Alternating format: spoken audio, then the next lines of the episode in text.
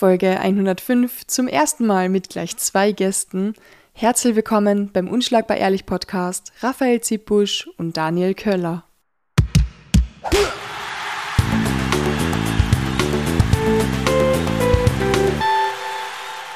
Hallo Silvana. Servus, hallo. Hi, ihr seid in Wien, oder? Wo seid ihr daheim? Genau so ist es. Wir sitzen jetzt gerade beim, beim Daniel zu Hause, da in Wien und Im Headquarter. im derzeitigen Headquarters, genau. Und wir freuen uns, dass du uns eingeladen hast. Super, danke schön. Seid ihr eigentlich dann Wiener oder wo kämst ihr her? Ja, ich bin Wiener, ich bin Wiener. Du bist Also Wiener. ich bin ursprünglich aus Salzburg, Ja, aber bin jetzt quasi auch so halber Wiener. fast nichts haben zu Ostern. Na, ich war, ich war morgen in der Früh auch noch heim, genau. Feiert ihr beide Ostern ein bisschen? Ja, ja, ich, ich bin auch morgen bei meinen Eltern, aber nichts Dramatisches, also nicht so wie Weihnachten, so ganz groß. Ja. Ja, eher klein. Bisschen Ostereier suchen und so. Ja. ja, bei uns ist es schon ein bisschen Brauch. Bei euch in Salzburg, Raphael? Nicht so? Na, es, also es hält sich in Grenzen. Es ist, ich würde sagen, es ist angemessen. Man trifft sich mit der Familie, Ja, verbringt auch ein, zwei Tage, ein bisschen Ostereier suchen, wie ich gesagt habe, ja.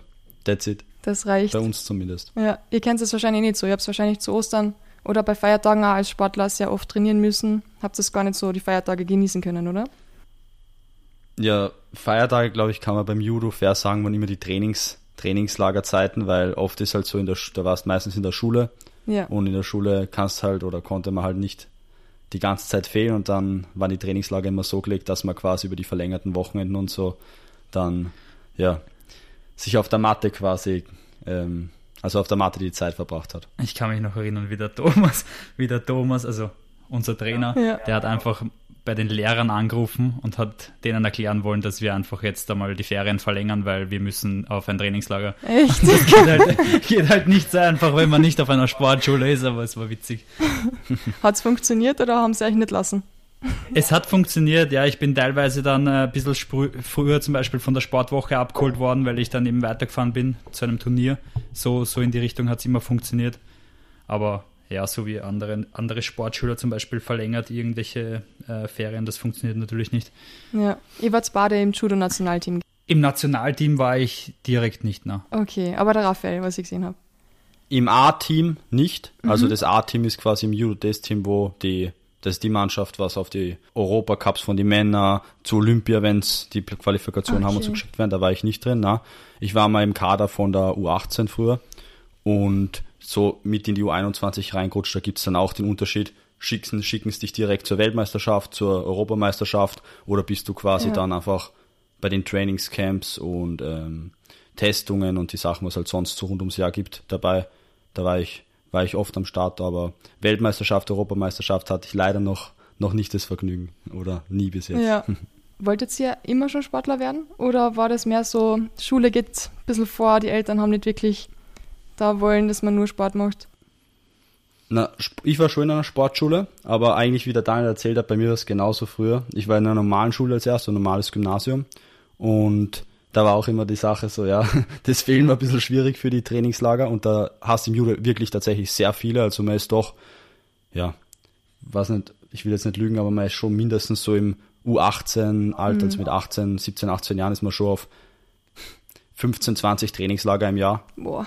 Das kommt, glaube ich, hin. Eins länger wie das andere natürlich Ja. ähm, aber dann aus dem Grund habe ich dann auch in der Sportschule gewechselt damals. Dort war es natürlich, äh, natürlich ein bisschen angenehmer, wenn man zum Beispiel mal nach Japan gefahren ist, drei Wochen, und dann hat die Schule halt einfach quasi unterschrieben und dann war das okay, dann hast du halt ein bisschen so ein Lernpaket mitbekommen, was Ja. dann eigentlich eh nicht wirklich, Das kann ich mir ja, vorstellen. nicht wirklich gut funktioniert hat, aber ich habe die Matura gemacht, also Mehr braucht man nicht. es hat, es hat geklappt. Ja, okay. Finde ich cool. Und ihr habt euch beide wahrscheinlich kennengelernt durchs Judo? Oder woher kennt ihr euch? Ja, es war in Kroatien haben wir uns kennengelernt eigentlich. Äh, Das war ein Trainingslager. Ja. Muss schon mindestens vier Jahre her gewesen sein, wahrscheinlich länger. Fünf, Ja, länger, glaube ich auch. Ja, dort haben wir uns kennengelernt. War ziemlich lustig, weil du hast es damals noch zu der Zeit extrem ernst genommen, gell? Ja, voll. Den, also Judo. Und ich war ja nicht auf der, ich war ja nicht auf einer Sportschule. Ich habe da relativ früh die Entscheidung getroffen. Also ich war ab dem sechsten Lebensjahr auf der Matte. Ich wollte unbedingt Judo machen oder eigentlich Karate, aber das hat es damals nicht gegeben bei mein, in meinem Alter. Das habe ich nicht dürfen. Deshalb ist Judo geworden, bei dem bin ich auch dabei geblieben. Und ich habe mich dann gegen die Sportschule entschieden, weil ich irgendwie das Gefühl gehabt habe, dass das irgendwie nichts für die Zukunft ist halt einfach. Ich will den Sport nicht ähm, professionell machen und Judo, weiß man glaube ich eh, braucht man eh nichts sagen. Ja. Ähm, mit dem kann man kein Geld verdienen. Ja, und zu der Zeit war ich natürlich nicht mehr so oft im Training. Ich bin zwar überall spontan mitgefahren, wenn mich jemand angerufen hat oder angeschrieben hat. Und mir macht es auch noch immer Spaß, aber ja, so haben wir uns dann kennengelernt. Er war zu der Zeit noch voll aktiv. Du hast, glaube ich, auch noch sehr viele Wettkämpfe gemacht zu der Zeit, oder? Ja, genau. Ja, im Judo Es hat man war- auch viele, viele Wettkämpfe, also wirklich jedes zweite Wochenende so. es Oh, war Wahnsinn. genau der Step, wo sich der Zippo, also der Raphael, entschieden hat, ähm, nach Wien zu ziehen, eben für, für den Sport. Ah, okay. Weil Galaxy Tigers war, war zu der Zeit oder ist, ist noch immer der beste Verein in Österreich, was Judo betrifft. Und er wollte zu den Besten kommen und natürlich auch besser werden. Noch besser. Und ja, so haben wir uns kennengelernt. War ziemlich lustig. Ja, es war eine lustige Zeit. Wir haben ja immer gemeinsam trainiert, mehrmals die Woche natürlich. Und es war, ja, war eine gute Zeit. Aber zusammen gewohnt habt ihr nicht, gell? Also es war keine Judo-WG. Na, Judo-WG war es keine, aber man hat doch sehr viel Zeit miteinander verbracht, gemeinsame Spätestens. Urlaube, viele Trainingslager Ja. oder einige Trainingslager, ja. Okay. Raphael, wie bist du zum Sport gekommen? Weil der Daniel hat schon erzählt, er wollte unbedingt hin. Bist du auch so jemand gewesen, der das selber machen wollte oder haben die Eltern gesagt? Mm, So ein Mix aus beiden, also ich war schon immer aktiv, aber mein Opa, der war, der war Judo-Trainer Ah, okay. und der war bei den Olympischen Spielen auch Trainer vom Reiter Patrick damals. Ähm, und so bin ich natürlich, dann habe ich halt die Connection zum, äh, zum Judo gehabt. Also das war mal so der eine Zugang. Ich habe dann aber auch wieder aufgehört, nachdem ich als Kind von vier bis, glaube ich, zehn oder so Judo trainiert habe. Und dann war für mich so Skateboarden und Freunde und ein bisschen andere Sachen einfach wichtiger mal für zwei, drei Jahre. Und damit, der 14, eher mit 15, da habe ich dann wirklich so gemerkt, ah, ich eigentlich ist Judo doch das, was, was mir am meisten Spaß macht und dann bin ich wieder reingestartet und dafür dann mit wirklich 100% alles, als alles auf das fokussiert damals, ja. Ja, das Skateboard gibt's noch oder irgendwo im Keller? Das gibt's nicht mehr, ne? Ich bin so froh, dass du nicht mehr Skateboard fährst, weil du gehst eh schon mit zwei linken Füßen. Also, ich möchte gar nicht wissen, wie, du, wie, wie oft du hingeflogen bist mit dem Skateboard. Nein, ich war nicht Hast wirklich verletzt? talentiert. Du hast dich sicher verletzt, oder? Gibst du. Schlimmstes war ein Armbruch, also Du hast hast du die Hand gebrochen beim Skateboardfahren? sicher. Nee, ich hab's mir gedacht. Kann beim Judo nicht passieren, oder Daniel? Naja, wir haben uns auch alles Mögliche ausgerissen, glaube ich. Ja, Ja, das habe ich öfters gehabt bei Judo. Vor allem die Finger und alles immer zugeklebt und bist ah, wahnsinnig. Ja. ja. Judo ist Ja. echt, echt Ja, die, verletzungsanfällig. Gelenks, die Gelenkskapseln sind echt das geringste Problem. Das größte Problem sind die ganzen Brüche eher. Und ja, wie gesagt, Zippo, du hast ja, glaube ich, das Schlüsselbein gebrochen, gell? Ja, me- meine schlimmsten zwei Brüche waren das Schlüsselbein links. Okay. Also ich habe mir beide gebrochen, aber das rechte war so ein schöner Bruch und das linke war so ein Trümmerbruch. Sch- und da, ich hab- weißt du, beim Judo hast du ja diesen, diesen Kimono, die Jacke an. Ja. Und dann, das war in Berlin und da war ich auf einem Trainingslager, wo, wo ich nicht hätte sein sollen, glaube ich. Also da war ich einfach zu schlecht für das Level, was dort war. Und dann bin ich direkt der, im ersten Training, im ersten ähm, quasi Randori, im ersten Kampf sozusagen, aufgehoben worden. Quer über die Matte ist er gelaufen mit mir und hat mich halt voll Was eingestaucht. halt auch nicht sein sollte. Ich meine, wenn das Vollprofis sind, dann müssen die das Level natürlich anpassen. Der darf dich auch nicht so reinstochen. Ja, der, weißt du, der hat das, glaube ich, auch, auch einfach nicht gewusst, aber auf so oder so, mein Schlüsselbein hat es dann quasi zusammendrückt. Dadurch hat ist quasi an, also zu viel Druck kommen. Das ist zertrümmert und dann haben sie mal die Jacke ausgezogen und beim Jacke ausziehen ist dann quasi der Knochen auseinandergekommen. Das haben wir auch gehört und das war dann der Moment, wo ich bewusstlos worden bin. Also das war richtiger, Okay. das war ein richtig unguter Bruch, ja. Das erste und einzige Mal bewusstlos oder passiert sowas öfters im Judo? Naja, ich habe ihn schon auch ab und zu abgewürgt, also da ist er auch bewusstlos worden, aber Na, beim Würgen wirst wirst schon manchmal bewusstlos. Ich glaube, das kennt jeder, der Judo länger gemacht hat, dass du mal kurz, ja, kurz träumst, sagen wir. Ähm, Schlafen schicken. Schlafen gehen, genau. Ja. Ja, das gehört schon dazu. Macht ihr das am Abend da, wenn ihr es nicht einschlafen könnt? Sagt einfach mal, bitte einmal ausjocken. das wäre arg, ja. Man träumt extrem viel nämlich. Das Wirklich? ist angenehm. Ja, man träumt extrem viel, wenn man bewusstlos wird. Ah, das habe ich gar nicht Also durch, durchwürgen, ja, ja. Es Oh, ist, ist so- ein so- anderes Träumen. Dass man ja, es geht relativ schnell und es sind sehr viele verschiedene, also bei mir waren es zumindest immer viele verschiedene Träume. Und dann wacht man auf, kennt Ja. man sich kurz nicht aus und dann ist wieder normal. Okay, Org. Kann man gar nicht vorstellen. Bin noch nie ausgejoggt worden, Gott sei Dank. Ich glaube, ich möchte, dass es so bleibt. Aber wie viele Stunden pro Woche trainiert ihr jetzt eigentlich noch Judo oder ist das jetzt gar nicht mehr so, euer Sport? Also seit Es, also ich glaube, man muss vorab sagen, es ist auf jeden Fall noch unser Sport. Ob man eine Stunde die Woche trainiert oder zehn pro Woche, das mal vorab, oder? Ja, du kriegst das, also ich glaube, wenn es da mal so, ich glaube, das ist bei Judo nochmal was anderes, wenn es das von Kindheit an machst, das kriegst du irgendwie nicht raus. Das, das muss, das ist ja auch nicht so ein Sport wie Fußball zum Beispiel, den es halt, ja, irgendwann einmal rollt da ein Ball zu und dann spielst halt kurz eine Runde. Und das musst du ja auch irgendwann einmal irgendwo holen. Ja. Meistens, wenn ein Freund dabei ist, dann fängt man dann an, irgendwie zu- an zum Ringen an. Es ist mei also bei 99 Prozent jeder, bei jeder Party zu 99 Prozent ist eine Ringerei dabei. Also immer, immer Judo im Spiel. Ja, und so sollten wir sollten halt wirklich einmal in der Woche noch gehen. Ja. Das Na, das also, Gescheiteste. wie du gerade gesagt hast, der Fokus ist auf jeden Fall woanders jetzt bei uns. Ob sportlich oder beruflich ist, aber ähm, so einmal die Woche, wenn wir beide wieder fit sind, wir sind jetzt auch beide durch eine sehr, sehr lange Verletzungsphase gegangen und wenn wir beide wieder ganz fit sind, einmal die Woche so ein gemeinschaftliches Training, das gehört dann schon dazu, ja. Ja, voll, dann verlernt man es nicht. Und lustigerweise im Hero sehe ich das auch total oft im Bistro, wenn jemand zu zweit halt da steht und einer kommt noch her oder so und die stehen da, also es ist plötzlich immer eine Rangelei, jedes Mal. Irgendwer ist Ja. immer am Boden, irgendwelche Techniken werden ausprobiert, das ist echt, keine Ahnung. Ich glaube, Ringer und Judoka, die sind da alle ziemlich ähnlich. Ja, voll. Es ist so das gleiche Mindset wie beim Ringen. Ich glaube, man hört das oft gell, auch von so UFC-Kämpfern, die eben diesen Wrestling-Background haben, das sagen so, das, das hat mich geprägt. Bei uns ist sicher auch so. Also für, ich kann für mich sprechen auf jeden Fall. Ist, für alles ist immer so das Judo-Mindset, was, ich- was, was ich quasi probiere herzunehmen dafür. Ja, Ähm, komplette Gehirnwäsche eigentlich. Nein, wirklich. Es ist wirklich eine komplette Gehirnwäsche. Du nimmst so, so wie du es gesagt hast, man nimmt immer alles von, ja, wie, wie bist du denn aufgewachsen? Da war immer Disziplin und, und äh, keine Ahnung, Ordnung und Respekt und ja, ist interessant eigentlich. ja. Aber es ist eine und gute sehen und beißen und beißen und beißen, es gibt kein Verlieren und einfach weiter, weiter, weiter. Ist cool. Eigentlich sehr hilfreich. bringt dann extrem viel fürs Leben und man merkt es auch immer so. Die Leute irgendwo im Job, die irgendwie was mit Sport zu tun gehabt haben, die haben ein bisschen anderes Mindset. Und sind auch besser im Teamgefüge, ist auch arg. Ja. Habt ihr eigentlich Stimmt, so, weil wir gerade davon gesprochen haben, von Dingen, die einen prägen, habt ihr so eine, eine Person, die so einen großen Einfluss gehabt hat auf euch? Ich weiß nicht, Raphael, ist das bei dir wahrscheinlich der Opa gewesen? Ja, schon auf jeden Fall. Also vor allem, wenn es dann zum Thema Judo geht. Ähm, wenn es dann richtig guten Trainer hast, das war dann bei unserem Trainer im Galaxy, also der Daniel hat ihn natürlich viel länger gehabt, weil er Das- ja, du warst seit, seit du ein Kind bist beim Galaxy Wow, ja. und ich bin erst später dazugekommen, aber der Thomas war auch so eine Person, sogar für mich, obwohl ich ihn nur, ich sage jetzt einfach mal, ha ähm, Hausnummer ein paar Jahre gehabt habe. Das geht schnell beim Thomas. Das kann er gut.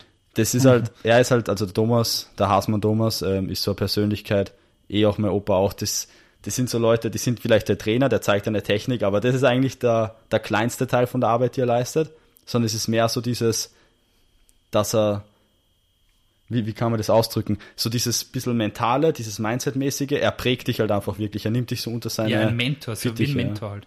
Ja, ja Mentor. Aber nicht nur sportlich, sondern wahrscheinlich auch so ein bisschen außerhalb so vom Sport da, oder? So menschlich. Was, Oder auch was nicht. hast du jetzt gedacht, weil du lachst?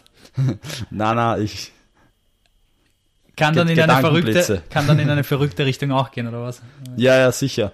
Ähm, es ist eh wie bei allem. Man muss immer schauen, was nimmt man sich mit und was nicht, weil keiner ist perfekt und man kann, ja, man muss halt immer schauen, was man sich mitnimmt. Aber auf jeden Fall, ich glaube, ich und Daniel, du auch, wir sind beide auch vom Thomas und anderen Trainern und Leuten im Judo sicher weitaus mehr als nur sportlich geprägt worden. Ja. Größtenteils, also Ernährung, da hat, das hat eins zu eins, also alles vom Thomas. Okay. Also ich kann mich noch an eins erinnern, das wird mir niemals aus dem Kopf gehen, glaube ich. Wir haben so, nach dem Training sind wir oft noch im Kreis gelaufen und dann kommt es zu den Seilen, also Seilklettern, ohne Beine aus dem Sitzen, mindestens 10 bis 15 Mal und wir waren, weiß ich nicht, keine 10 Jahre alt, haben wir das schon gemacht. Und wir sind dann so im Kreis gegangen und der Thomas ist da gestanden und hat einfach getestet, wie viel, wie viel Bauchspeck wir haben. Und Was? es war, ja, ja, zehn es Jahren? war, es war ur, ja, wir waren urjung, ja. Und das hat er halt immer so weitergemacht, irgendwie, und das hat irgendwie, ich weiß nicht, das ist immer so hängen geblieben. Er hat das jetzt nicht so, so gemacht, als wäre schlimm, sondern er hat uns einfach darauf hingewiesen, er geht noch mehr zum Sixpack und interessant. Aber das, an das denke ich öfter, wenn ich jetzt gerade meinen Sixpack zum Beispiel nicht sehe, was selten der Fall ist. Aber Ich wollte gerade sagen, ganz ehrlich, die Instagram-Fotos, die ich von euch gesehen habe, ihr seid so durchtrainiert, echt. ich möchte es gut, dass ihr mich nicht Ja, live seht, weil gerade mit Osterspeck und allem. Na, Wahnsinn, danke. also das immer so dir. über so viele Jahre Thomas zu erhalten Work. ist. Ja, kein Wunder. Habt ihr zufällig gewusst, ich habe letztens ähm, bei Leistungssport Austria in dem Zentrum, da tun sie Leistungssportler betreuen und die haben dort also eine Methode, wo sie ähm, die, das Körperfett messen, aber durch Ultraschall und nicht mehr durch die Hautdickenmessung, also die Hautfal Hautfaltenmessung, weil die zu ungenau ist. Also gesagt haben, weil jede Haut anders ist, manche ist dünner, manche dicker, manche Stellen sind schlecht, deswegen die messen das an acht verschiedene Stellen mit ähm, ja, Ultraschall. das ist gerade die, die beste diese- Methode. Falls ihr wieder mal Lust habt, euer Körperfett zu messen, dort gibt's das. da bist eh du die beste Perso äh, Ansprechperson eigentlich. Voll, da, da, da ähm, werden meine Ohren gleich ganz groß. Ich arbeite ja im unter Anführungszeichen echten Leben als Trainer und meine Kunden werden alle Hautfalten gemessen, wo du natürlich recht hast, die ist nicht so genau wie manche andere Methoden. So das genaueste nach meinem Stand vom Wissen ist so diese Wasserverdrängungsmethode, wo du jemanden quasi wirklich, also eine Masse, einen Körper in ein Gefäß mit Wasser hineingibst und dann schaust, wie viel Wasser verdrängt wird, ist halt nicht wirklich umsetzbar, findest halt nirgends. Und das, was du sagst, ist auch für die meisten Leute ist halt leider nicht zugänglich oder schwer zugänglich ist das sowas. dieser Dex- Texas-Scan, oder was? Na, das ist, ist noch ärger, DEXA-Scan ist wieder wie so, kann man sich wie so ein Röntgen oder wie ein MRT vorstellen, wo es dich reinlegst und wirklich Ganzkörper gescannt wird. Ist ge relativ genau, aber auch nicht genau. Und es gibt eigentlich viel, wenig Methoden, die wirklich genau sind. Die Hautfaltmessung hat halt den Vorteil, dass wirklich die Leute auch unterwegs messen kannst oder wenn der jetzt Ja. nicht finanziell so stark aufgestellt ist. Ja. Das stimmt und das war der Thomas wahrscheinlich damals nicht. Vor allem für euch Kinder. Da war die Fingerzange. die hat auch gereicht. Ja, ist voll cool, dass der euch da so eine Sachen schon mitgegeben hat. Dass man da ein bisschen achtet drauf vom Klein auf. Ist auch super, ja. Bringt dann sicher Heute viel. wird das schon wieder gar nicht funktionieren. Da wäre, das das wäre schon wieder ein Drama, wenn man das bei Kindern macht. Oh mein Gott, der Kommen die Eltern. Judging oder was weiß ich. Bodyshaming. Body Shaming. Body Shaming. Ja. Wahnsinn. Heute Das darfst du gar nichts mehr. Wundert mich, dass wir noch Leistungssportler haben eigentlich in der Kindheit. Ja. Stimmt, so wie die ja. Kids halt aufwachsen. Aber ja. Hey, Raphael, du warst all die Sachen, weil du Sportwissenschaften studiert hast und dort bei der Aufnahmeprüfung ah, Seilklettern hast müssen, ohne Beine. Und sicher nicht durchgefallen bist, oder? Seilklettern ist gut gegangen bei der Sportwissenschaftsaufprüfung. Also ich bin, ich bin da noch dabei. Das Studium läuft so ein bisschen nebenbei. Aber das Seilklettern war kein Problem. Ne? Ja. Es hat einen gegeben und ich, hab, ich war mir sicher, dass ich der Schnellste bin, weil die meisten haben halt noch nie in ihrem Leben ein Seil gesehen, die dort die Aufnahme gemacht haben. Ein Fußballer, so der, der ist da nicht draufgekommen. Aber wer richtig, also absurd schnell war, war so ein Kletterer, so ein Speedkletterer. ja, gut. Also das war so, da habe ich 0,0 Chance gehabt. Und ich war schon sehr schnell, muss ich sagen. Und der, der war wirklich so, der war halt einfach oben. Ja, Ja, und der der wiegt sich ja die Hälfte weniger. Die sind ja ein immer bisschen so leichter leicht. war er, aber das war, das war wirklich cool zum Anschauen. Also der ist, als, als würd's, wäre kein Widerstand da, als würde er gerade auslaufen. So bam, bam, bam und oben. Voll cool. Äh, Daniel, du hast, glaube ich, Sport studiert, oder? Äh, sorry, Psychologie. gar nicht. Psychologie, Ah, oder? Psychologie ist sehr gut recherchiert. Ja, natürlich. Ich muss Ähm, leider manchmal auf meinen Zettel schauen und den Namen nicht verwechseln. Ähm, nein, ich bin, ich studiere nicht mehr äh, Psychologie. Ich bin zwar noch eintragen, mir fehlt nicht mehr viel zum Bachelor, Ja. ähm, aber dadurch, dass ich, ja, das es funktioniert nicht alles auf einmal. Äh, jeden Tag trainieren gehen, schauen, dass man die Miete zahlen kann, gleichzeitig Unternehmen gründen. Ja, irgendwann einmal hat der Tag, also der Tag hat leider auch nicht so viele Stunden, also ja. Und ganz ehrlich, es ist zwar sehr schade, weil ja, weil es nur drei Prüfungen sind und der Abschluss dann am Ende dann, ja, dann hast du den Abschluss, ist auch cool. Aber in Wirklichkeit, das, was ich gelernt habe, wende ich schon an und ähm, zum Master hätte ich es jetzt auch nicht gemacht. Ja, weil es einfach für mich nicht nötig ist. Ja. Ich verstehe sie. Vor allem, wenn wir dort später noch drüber sprechen werden, über die Shoutout Fight League, was ihr da gegründet habt, Mhm. dann ist sicher jedem Zuhörer spätestens klar, dass das nicht easy cheesy ist, da nebenbei noch ein Studium fertig zu machen. Also, das geht sicher nicht, ne? Und Vollzeit arbeiten auch noch, weil sonst kann man ja sicher nichts, also Genau, überleben genau. muss man ja auch irgendwie. Das, das, Die Supplements muss irgendwer zahlen. Die Supplements. Ich habe gesehen, was ich total lustig gefunden hast, du arbeitest ja ein bisschen im Marketingbereich und davor, davor warst du Manager im Marketingbereich und davor, davor hast du bei Mediaprint in der Druckerei gearbeitet, was echt lustig ist, weil Mhm. der Kurier, für den ich arbeite, die lässt dort die Druckerei, also in der Druckerei die Zeitung drucken. Und die war vor einem Monat Okay. circa dort und habe mir das alles angeschaut. Wie war deine Zeit dort? Wirklich? Mhm, ja. Und wie hast du es gefunden? Ja, gut, ehrlich gesagt, ähm, ich habe davor mal einen Film Was? gesehen über New York Times und habe mir das größer vorgestellt. Aber ich meine, Warst du direkt bei Media größer, hast du es dir vorgestellt? Ja, ja. In Inzersdorf war ich dort. Warst du in warst du direkt bei der Druckerei? Genau, in, in der Druckerei drin, ja. Ich habe Okay. mir alles angeschaut. Okay. Ja. Und ich habe es mir einfach größer Ich vorgestellt. Aber das war eh groß. Es ist schon riesig. Ich glaube, dass bist du dir sicher, dass da nicht jetzt Trennwände dazwischen sind, eben aus Sicherheitsgründen und das kleiner wirkt? Kann sein. Also wir haben sehr viele verschiedene Räume angeschaut. Also große Lagerhalle, die war wirklich riesig. Aber so selbst die Druckerei, wo dann das herumfliegt, ähm, die Zeitung, das war echt klein. Okay, vielleicht haben sie was verändert, weil ich habe es auch sehr groß in Erinnerung. Vor allem, ich war ja doch neben der HTL, also ich war in der, in der grafischen Ja. und war die, also die ganzen fünf Jahre eigentlich immer in den Ferien voll, also voll dort. Ja. Und ich habe das schon sehr groß in Erinnerung. Vielleicht haben sie was verändert, weil der Zeitungsdruck natürlich ja auch zurückgegangen ist. Aber Keine Ahnung, ob es was verändert Ja. haben, aber ich habe es wahrscheinlich nur, weil ich damals New York Times gesehen habe, die Druckerei, aber halt nicht live, sondern im Fernsehen. okay, ist die so arg groß? Muss ich, muss ich mir mal anschauen, habe ich noch nicht gesehen. Ja, die war groß. Jetzt war ich ein bisschen enttäuscht, dass es nicht so groß ist. Okay. Aber war schon cool. Hast sicher einiges lernen können dort. Ja, äh, kommt drauf an. Also in den ersten Jahren war ich eben in der, in der Qualitätssicherung und im Projektmanagement. Da war es dann eher in, in Richtung Lernen und dann war's, war ich direkt in der Rotation. Da ging es dann mehr darum, natürlich auch lernen, aber da ging es dann mehr um Kohle machen, weil ich da wirklich von Montag bis Sonntag drin gearbeitet habe und mir als, als Schüler einen Haufen Geld verdient habe und so dann, ja, Das ist arg. meine Ferien nicht verschwendet habe. Ja, stimmt, das ist cool. Und vor allem, ja, das meiste wird die am Nachmittag erst gedruckt, bis im Abend rein. Ist auch ganz cool, kann man Mhm. am Vormittag noch ins Schwimmbad. Ja, Genau. zum Training. Ja, und dann am Abend die Nachtstunden, die sind natürlich gut bezahlt worden und das habe ich genutzt. Deswegen war ich dann auch die, die drei Jahre dann, also fünf dann insgesamt, aber die letzten drei Jahre in der Rotation. Ich war total überrascht, dass die so die ersten 400, 500 Ausgaben von einer Zeitung, die gerade gedruckt wird, die wird einfach weggeschmissen. Makulatur. Ja, ist Makulatur, es wird weggehauen. Wahnsinn, ja. Oh, so ein schlechtes Gewissen gehabt. ey. Boah, das ist schon echt heftig. Ja, es ist brutal. Wa- Aber Warum machen sie 500 das? Naja, weil du musst ja, es sind ja, es wird ja in Smyk gedruckt, also in den vier verschiedenen Farben. Und das muss einmal ein, angepasst werden, dass, das, dass die Farben genau übereinander liegen und äh, keine Blitzer sind. Und ja, das sind mal die, ist 500 Stück echt wenig, wenn das, wenn du mal siehst, wie schnell das durchrennt, ist, ist das lächerlich. Da ist Internet dann doch, doch die Zukunft, ha? Ja. Da muss man gar nichts wegwerfen. Na, eh, eh, irgendwann Naja, ist eh. Strom produzieren. Ja. Ja, stimmt.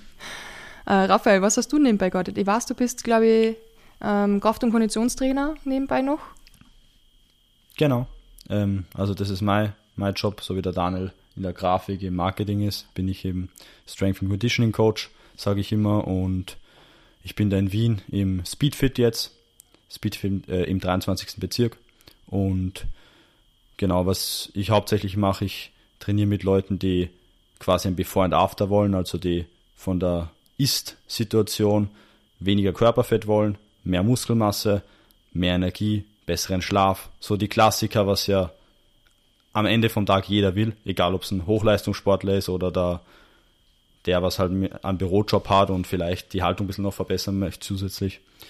Und so die zweiten, ähm, von denen habe ich jetzt zurzeit nicht so viele, aber ähm, Performance-Kunden ist auch was, was ich sehr gerne mache, also Sportler, vor allem Kampfsport einfach, da ist halt die Connection da Und was ich auch sehr cool finde, ist so das Arbeiten mit Leuten wie Ärzten oder so, die einfach einen sehr anspruchsvollen Job haben, wo viele Stunden rein, äh, reinfallen und wo halt auch die Performance einfach passen muss. Ich stelle es mir immer so schwer vor, mit jemandem zu trainieren, der nicht irgendwie Sportler oder Leistungssportler ist. Vor allem, ihr kennt es halt, das ist schon hart, oder? Ist, ich weiß nicht, ein bisschen demotivierend manchmal. Es, also, ich merke fast jede Woche wieder in A2-Terminen, in was für einer extremen Bubble ich lebe, oder ja. wir alle einfach. Jeder hat halt so seine Bubble, gell?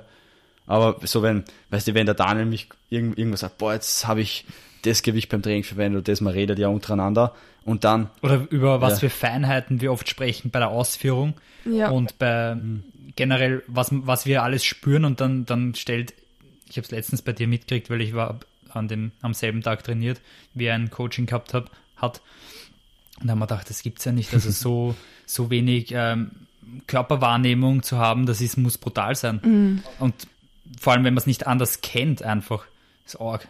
Ja, na, die meisten Leute sitzen auf einem Ferrari und sie wissen nicht, wie man ihn fährt. So würde ich es ausdrücken. Also die meisten Leute können sich halt wirklich keinen Zentimeter bewegen. Das ist unglaublich. Scheiße.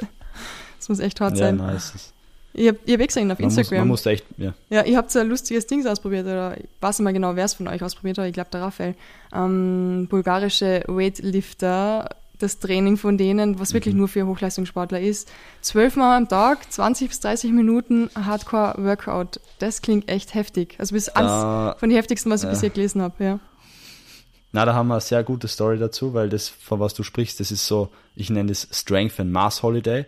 Also quasi man sagt Holiday deswegen Urlaub, weil du kannst es nur machen, wenn es sonst nichts macht. Da gibt es lustige Stories dazu, ja. machen, sagen wir. Ja, also grundsätzlich das ist was, es dauert normal, je nachdem wie du es aufbaust, aber plus minus fünf Tage. Mhm. Und in den fünf Tagen trainierst du, je nachdem wieder wie du es aufbaust, zwei bis dreimal täglich. Da Daniel und ich haben gemacht, den Strength and Mass Holiday über fünf Tage lang, drei Trainings täglich dann zwei bis drei Tage Pause, die brauchst du danach, sonst kannst du das auch nicht machen. Ja. Und danach haben wir das, glaube ich, drei, viermal wiederholt. Also das war, das war ja, das war mehr als ein Monat, wo wir quasi durchgehend auf richtig hohem Level trainiert haben. Das spürst natürlich nach der Zeit auch in den Knien, Ellbogen, Handgelenken, also in wirklich jedem Gelenk, das du halt benutzt.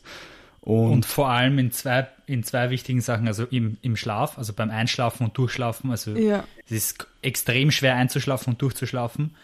Und wir, äh, man kriegt so ein, so ein extremes Aggressionslevel. Also ich Wirklich? kann mich noch erinnern, das werde ich auch nie vergessen. Also so, man wird extrem leicht überreizt. Wir waren dann, also ich war dann einkaufen beim Merkur und es war alles ganz normal, alles ganz normal. Und ich habe meine Sachen dann genommen bei der Kasse, habe sie liegen lassen, weil ich habe dort nicht mehr stehen können, weil mich die alle so aggressiv gemacht haben. Echt? Die haben aber nichts dafür können. Es hat einfach, entweder war die Frage blöd, die er gestellt hat, entweder war der weiß nicht, der, der Kassierer zu langsam, obwohl die alle nichts gemacht haben. Also ich war einfach so überreizt und habe mir gedacht, ich muss jetzt einfach irgendwo hingehen, wo mich alle in Ruhe lassen, weil ich kann nicht mehr. So überbelastet schon. Okay, krass. Aber ich habe es nicht zu wenig gegessen, also es war nicht, es liegt nicht an der Nein, du kannst dir gar nicht, du kannst dir gar nicht vorstellen, was wir gegessen haben. Wir haben über 1,2 Kilo ähm, Hack. Fleisch gegessen äh, zu der Zeit. Jeder. Am Abend. ja. ja. Pro, also die Kohlenhydrate und das Gemüse mal weggerechnet. Es war circa im, im Schnitt 800 bis 1,2 Kilo Fleisch und dann halt eben ähm, Kartoffeln, Reis und Gemüse noch dazu. Es war brutal. Man muss da noch. Da war, das war genauso das Training wie das eigentliche Training dann im Gym. Und man muss dann auch dazu sagen, es geht nur mit Krafttraining oder geht nur mit Krafttraining. Es, mhm. Wir reden da jetzt quasi nur von Krafttrainingseinheiten, nicht von Kampfsport oder irgendwas anderem. Ähm, und die Bulgaren, deswegen heißt es quasi so Bulgarian ähm, Strength and Muscle Day, weil das war so das Gewichtheber-Nationalteam dort vor Ort. Okay. und die haben damals einen Trainer gehabt, Name fällt mir jetzt leider gerade nicht ein, war ein Russe. Und ähm, der hat damals quasi gesagt, so Leute, ab jetzt trainiert ihr zweimal am Tag und das jeden Tag.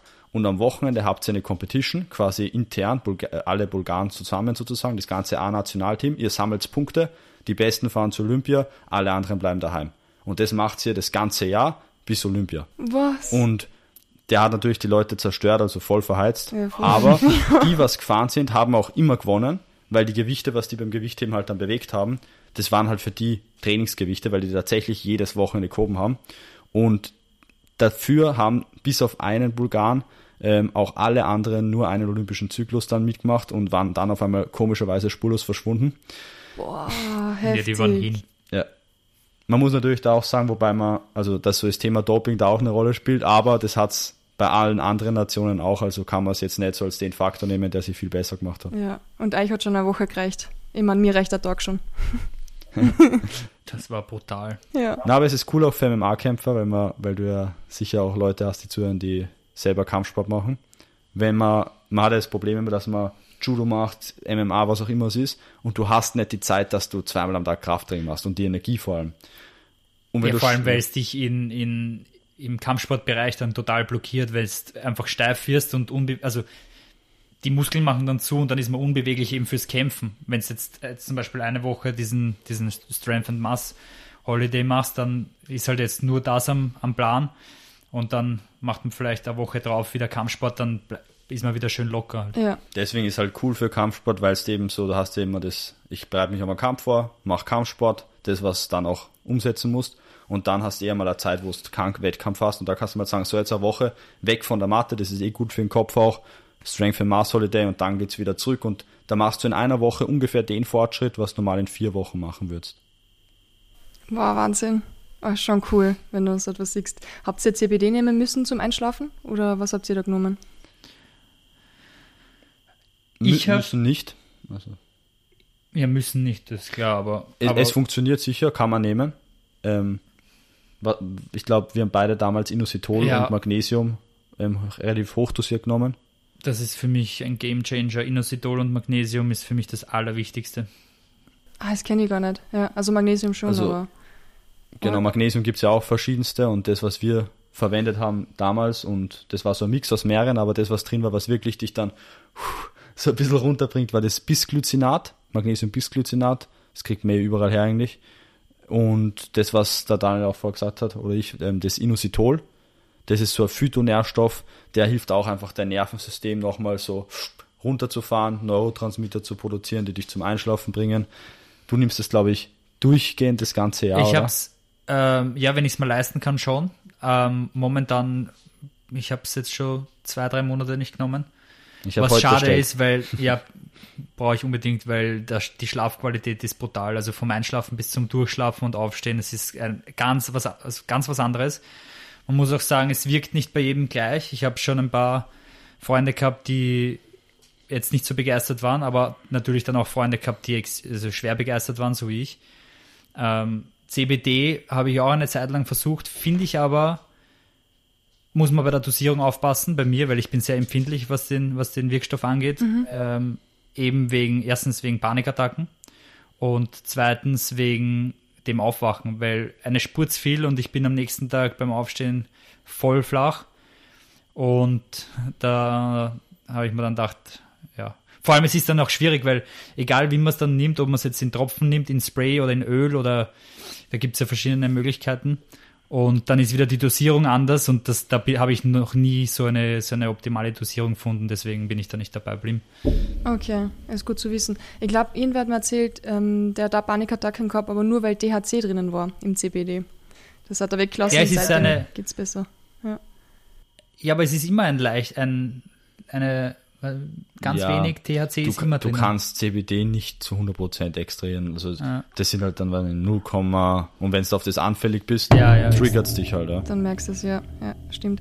Wann habt ihr angefangen, nicht nur Judo zu machen, sondern dann auch wirklich so ein bisschen MMA oder Boxen? Oder wann habt ihr euch gedacht, ja, hauen wir noch was dazu? Ich glaube, da musst du starten, Daniel, Ja, weil ich du warst der, der mich zum MMA gebracht hat. Ich überlege gerade, sie müsste so circa vor ähm, fünf Jahren gewesen sein. Also ich habe, wie ich den äh, Zippo überredet habe, ich habe da einmal dann die Handschuhe nach dem Judo-Training mitgehabt, weil er zu mir gesagt hat, ja, jetzt nehmen wir mal die Handschuhe mit und äh, machen wir mal ein bisschen was. Das heißt, da habe ich schon zwei Jahre, war ich da schon im Gym 23 angemeldet zu der Zeit.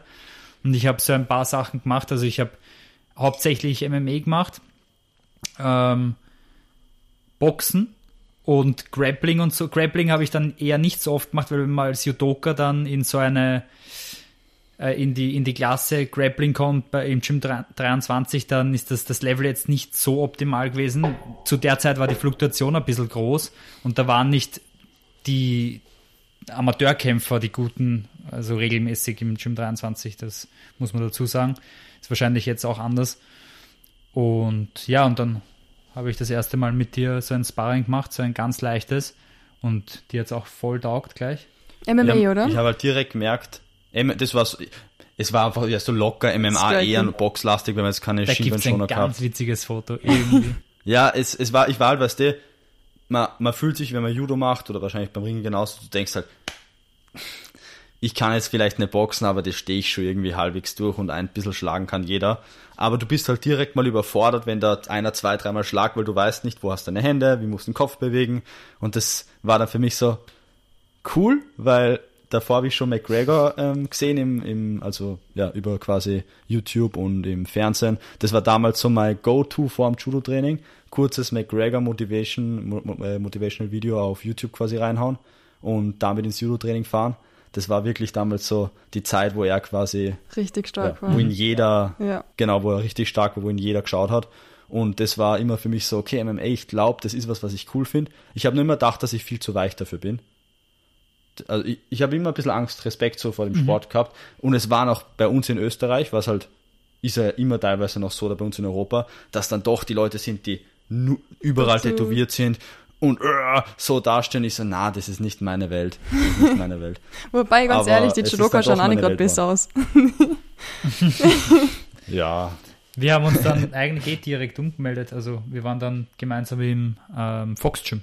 im alten Ah, okay. Foxgym, ja. Ja, war das So, also bis es dann, bis es dann äh, umzogen, äh, bis sie umzogen sind. Waren Da wir haben wir noch mit, mit wen haben wir da trainiert? Mit, mit dem Wessam haben wir trainiert, falls du den kennst, mit dem Pink Panther, mit dem Trafo.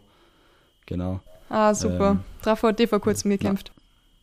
Ja, voll, der, der ist richtig stark geworden. Ich weiß noch damals, ähm, Da haben weiß wir nicht, ein paar, ein paar Judo-Sachen gezeigt. ja, ob Echt? der Trafo das jetzt hört, aber der, wir haben ihn damals kennengelernt vor vielen Jahren Ja. und da glaube ich, hat er ein Jahr trainiert und der hat davor, glaube ich, keinen Ja. Kampfsport gemacht. Ich will ihm jetzt nichts unterstellen und der war, der ein schönes Gefühl gehabt, aber das Level, was er jetzt hat, ist ja Wahnsinn. Also ich habe nur die Highlights vom Kampf gesehen, steht da drin profimäßig und haut die Leute weg. Ja, das richtig ist cool. richtig cool. Und vor allem Arno mit seinem rosaroten T-Shirt, rosarote Haar auf. Er Barbie-Musik. Ja, ja, er hat's verstanden. Er hat's verstanden. Ja, hat's gecheckt, ja, das stimmt. Mega cool. Aber es ist spannend. Das heißt, jetzt macht ihr so eine Mischung aus ein bisschen MME, quer durch die Bank auf, was ihr Lust habt, wahrscheinlich, oder? Wir waren jetzt beide verletzt, muss man sagen. Das muss Sehr man- lang. Ja, richtig zart verletzt. Also ich habe die komplette Schulter ausgerissen gehabt.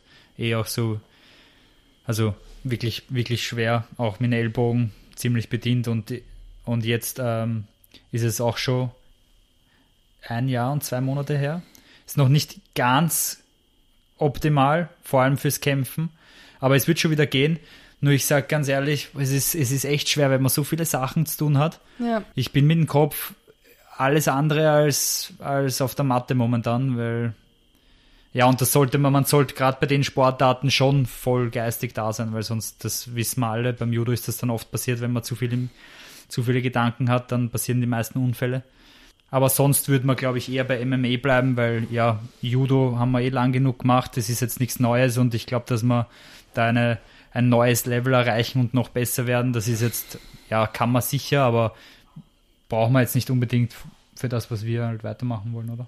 Bei mir ist auch so, Judo habe ich keine Ambitionen, dass, also vielleicht ein bisschen Bundesliga kämpfen, falls es mal ergibt oder so, schauen wir mal. Kämpfen. Aber abgesehen davon, bei mir ist der Fokus beim Training MMA und BJJ. Das ist das, was mir am meisten Spaß macht. Ich habe jetzt auch ein Jahr eine HWS, also ein HWS-Trauma gehabt, da ist mir der erste Halswirbel, der Atlas quasi rausgeschossen. Jetzt habe ich ein Jahr echt auch so Schwindelattacken und so gehabt. Jetzt ist es am besser werden. In einem halben Jahr bin ich wieder fit. Dann werde ich auch wieder ein paar Wettkämpfe machen. Aber das ist halt das Coole beim MMA und beim BJJ im Vergleich zum Judo für uns halt. Weil wenn ich einen MMA-Kampf habe, dann mache ich mal den aus, da kämpfe ich gegen den und dann bereite ich mich halt vor. Und am Amateurlevel musste ich ja so nicht acht Wochen einsperren und nur das machen. Beim Judo, das, du kannst nicht sagen, so, ich mache jetzt mal einen Europacup. Das gibt's nicht. Du, entweder du machst Europacups oder machst keine Europacups. Wenn du Europacup machst, dann machst du deine sechs, sieben Europacups im Jahr und die anderen Turniere. Und beim MMA kann ich mal einteilen, ich mache einmal einen Kampf oder zwei. Das ist halt echt cool. Ja. Mehr Freiheit. Genau, mehr Freiheit, ja. Beim BJJ eh auch. Ja, das stimmt, das stimmt. Aber BJJ, huh, ich bleib lieber beim Stand-up. Macht mir mehr Spaß als Boden. Hey, aber wann habt ihr euch Hero, ähm, entschieden? Ja, ich bin im Hero, genau, aber ich mache nur Thai-Boxen mit dem Daco. Ich gehe immer Daco seine Stunden. Das war das, was mich Mhm. ein bisschen, ja, dann zum Ende hin gestört hat beim Gym 23. Wir haben so coole Trainer gehabt. Aber dann ständig diese, du hast eh schon gesagt, Fluktuation, also immer wieder Mhm. neue Leute, immer wieder neue Trainer. Und jetzt war ich dann wirklich, dass ich mir gedacht habe, na, ich möchte auch schön einen Trainer, den ich mag, den ich vertraue, den ich wirklich, wo du echt weißt, der kennt die, der weiß deine Schwächen, deine Stärken, kann die weiterbringen Mhm. und mehr brauche ich nicht. Ich mache es halt professionell, also von dem her. Ja, voll. Thai-Boxen. Ja, das ist schon wichtig, Spaß. das macht schon was aus, weil, wie gesagt, wenn man hat nie einen, einen Partner, auf den man sich einstellen kann und mit dem man praktisch besser wird und der einen dann auch schon ein bisschen kennt und ähm, auch so beim Trainer genau dasselbe. Da ist, fängt man dann eigentlich immer wieder von neu an. Übertrieben gesagt. Ja, bei den Trainer bin ich heikler. Bei den Trainingspartner ist mir total egal. Also kann ich jede Woche, jeden Tag, ist mir total wurscht, wer da ist. Ich trainiere mit jedem. Aber Trainer, naja, wenn ich da jede, alle zwei Monate einen neuen habe, das möchte ich auch nicht haben. Na. Aber wann habt ihr euch eigentlich entschieden, ähm, dass ihr euch zusammentut und die, ich glaube, es ist Europas erste Multikampfsportplattform, falls ich es richtig gelesen habe, äh, zu gründen. ihr habt die Shoutout Fight League gegründet. Ähm, wie ist es Mhm. dazu gekommen? Soll ich die Geschichte erzählen? Erzähl du die Geschichte. Es war einmal. Ihr habt es ja schon so oft erzählt, sorry. Na, es Wir ist. freuen uns, wenn wir es erzählen dürfen. Es war witzig. Es hat Corona zu der Zeit begonnen und wir hatten immer schon die Ambition, also wir wollten immer schon irgendwie, irgendwie was selbstständig machen und natürlich am besten was, was uns extrem viel Spaß macht. Und wir haben uns dann einmal eingesperrt, zu zweit. Und das war genau zur, zum Corona-Beginn am Anfang. Lockdown-Zeit. Lockdown-Zeit, genau, und haben uns eingesperrt und haben den ganzen Tag trainiert, eben zwei, dreimal Kraftsport, Kampfsport, alles Mögliche, nur gegessen und haben Kämpfe geschaut und wollten zu der Zeit auch selber kämpfen, also das erste Mal MMA kämpfen und haben irgendwie bemerkt, ja, so einfach ist es nicht, dass man sich einfach irgendwo anmeldet und dann kämpft, weil irgendwie braucht man doch einen Trainer und irgendwie, ähm, keine Ahnung, wo überhaupt, was ist präsent, gibt es da irgendwie was? Und wir waren da jetzt noch nicht, noch nicht so in der Szene drin und haben natürlich auch ein paar Sachen im Internet geschaut und haben uns dann gedacht, genau das ist es, weil machen wir das einfach selber, dann, ja. Dann haben wir mit einem Podcast direkt gestartet, vor allem es war auch der Punkt, ähm, wir haben gesagt, genau in der Corona-Zeit, wenn alle schlafen und wenn alle glauben, die Welt steht still, sollten wir eigentlich genau jetzt anfangen, was zu machen, weil wir haben Zeit und wir überholen alle anderen, während sie komplett alles verschlafen. Und ja, das hat uns so ein bisschen motiviert. Wir haben wirklich voll Gas gegeben. Wir haben gleich mit dem Podcast gestartet. Das war witzig, weil wir haben einfach irgendwas geredet und haben nicht gewusst, was wir da machen eigentlich. Und auch so, wenn man, wenn man die Fight League so anschaut, wir haben ja ganz anders gestartet. Also wenn du dir das erste Event anschaust auf YouTube, wo wir jetzt sind, also die, was sich bis dahin verändert hat und in welche Richtung es geht, das ist, ähm, ist brutal. Man sieht wieder, glaube ich, was alles passieren kann, wenn man dran bleibt und wirklich sich ständig verbessert. Das wird sehr interessant eigentlich. Ja, es gibt den, den, ähm, den berühmten Satz, die Leute unterschätzen gern, was, also überschätzen gern, was man in so einer Woche erreichen kann und man unterschätzt, was man in einem Jahr erreichen kann. So was irgendwie bei uns auch, man mit den Events vom einen Event zum anderen merkst du schon ein bisschen einen Unterschied immer. Aber nach einem Jahr denkst du so, hey cool, jetzt ist echt schon was weitergegangen, jetzt sind wir schon in einer größeren Location, jetzt sind schon mehr Leute vor Ort, Kämpfer aus verschiedenen Ländern Aus und acht verschiedenen Ländern. Genau. Es ist, Wow. wir haben ja als, Entschuldigung, dass ich dich unterbreche, aber als ähm, Problem. MMA-Kampfsportplattform ge gestartet eigentlich und jetzt sind wir Multikampfsport. Wir sagen ja auch bewusst Europas erste, weil soweit ich weiß, gibt es in Europa keine, die mehrere Kampfsportarten anbietet, die wirklich den Hauptsitz in Europa hat. Ähm, wir sind jetzt bei Grappling, ähm, Combat Grappling, K1 in MMA-Handschuhen und MMA und MMA Pro. Also das sind dann schon, das ist dann schon, ja, würde ich sagen, neuartig. Im Vergleich, wo gibt es das noch? In, in Asien gibt es So One FC ist so eine von den Organisationen, die wir uns ein bisschen auch als Vorbild nehmen, von dem Stil, wie sie es machen. Weil einerseits gibt es natürlich die UFC, die eh jeder kennt, ähm, wo der größte Punkt einfach ist, der, die Show, die sie aufziehen oder wie sie es vermarkten. und nicht Multikampfsport. Ja, genau, aber wie, wie die UFC vermarktet, da gibt es, glaube ich, keinen zweiten, der daran äh, rankommt. Na, ja. Und bei der One FC ist halt so ein bisschen das Produkt selbst irgendwie cooler, weil jeder, der ein bisschen Stand-up affin ist, der muss sich mal einen One FC Kampf anschauen in MMA Handschuhen 4 Unzen, wo sich die im höchsten Level voll draufgeben, also das ist wirklich beeindruckend. Und wir haben uns auch gedacht, Kickboxen ist so ein cooler Sport, aber er wird so extrem schlecht aufzogen und vermarktet. Und ich schaue mir ganz sicher nie in meinem Leben einen Kickboxkampf an in Österreich. Werde ich nicht machen. Das Außer ist, von uns. Außer wenn es in einem Cage ist mit MMA-Handschuhen. Das haben wir beide gesagt. Und dann haben wir gesagt, das können wir eigentlich easy machen, wenn wir schon Events machen. Combat BJJ ist auch sowas. Das machen wir jetzt das erste Mal beim nächsten Event. Ich ähm, weiß nicht, ob du das kennst, weißt du, mit die Slaps. Und das ist halt ja, sowas. okay. Ich hab's nicht so gekannt. Das ist, nein, es ist quasi Grappling. Nur du darfst sie mit der offenen Handfläche schlagen. Ähm, okay, ist cool. interessant, weil es macht einfach Grappling realistischer. Weil wenn du wen hast und der hängt am Rücken und du hängst so da die ganze Zeit mit den zwei Händen am Gesicht, denkst, der kann mich eh nicht würgen. Ja, wart mal, bis die erste Flache auf die Nase kommt. also es ist so, es ist auch Es ein guter so wie Einstieg die, für die Leute. Stockton Slaps. Ja, es, es sind Stockton Slaps, die erlaubt sind, genau. Ja. ähm, aber das, das war da der Gedanke. Ja. So macht brasilianische Jiu-Jitsu für mich auch Sinn. Ja, es, man sieht trotzdem noch, dass, dass Submissions wichtig sind und gut gehen und so und Positionen kontrollieren. jeden aber die Slaps machen schon was mit dem Sport, ja. Ja, das glaube ich. Aber cool. Also quer durch die Bank. Habt ihr Ringen auch schon dabei gehabt oder fehlt es noch? Braucht es noch ein paar Ringer? Grappling. Also wir hatten schon einen Ringer, der kämpft hat, einen Bulgaren. Sehr guter Ringer. Was war der? E Europameister, kann das sein? Das weiß ich ehrlich gesagt nicht. Meinst du einen Eschko Saab? Oder wie hat der geheißen? Eschko ist auch super, aber der Nana, der Bulgare, Bulgare. Ja. Ah, ich weiß schon, welchen du meinst. Der mit dem Bart. Ja, Und der ja muss man sich auf YouTube anschauen. Wir wissen jetzt nicht mehr, wie er heißt. Ähm, hat einen sehr schwer auszusprechenden Namen für uns. Aber, Aber so jetzt nur, Entschuldigung, Ja. aber nur, nur Grab, ah, nur Ringen wäre ein bisschen blöd, weil wir, sind halt doch Cage-based. Und ich glaube, dass da zu wenig Platz wäre dann drinnen. Da bräuchte das Ding. Und, und wir wollen das alles immer so offen wie möglich lassen, so wenig Regeln wie möglich. Genau. Beim Ringen, du brauchst wieder an, der die Leute aufstehen lässt. Die Leute müssen Punkte vergeben, das versteht keiner. Beim Grappling, das abmitterst wen, das versteht wer. Beim Kickboxen schlagst du ihm ins Gesicht, versteht auch jeder. Und MMA ist halt der Mix aus beiden.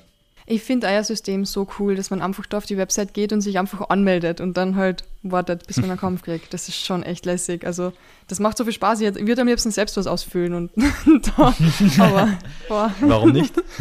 So einfach ist es aber dann doch nicht. Ich meine, Okay. es klingt einfach und die Leute können sich einfach anmelden, anmelden aber dass einmal dann das Matchup steht, so wie wir es ähm, wirklich dann im Cage haben, das, das dauert sehr lange.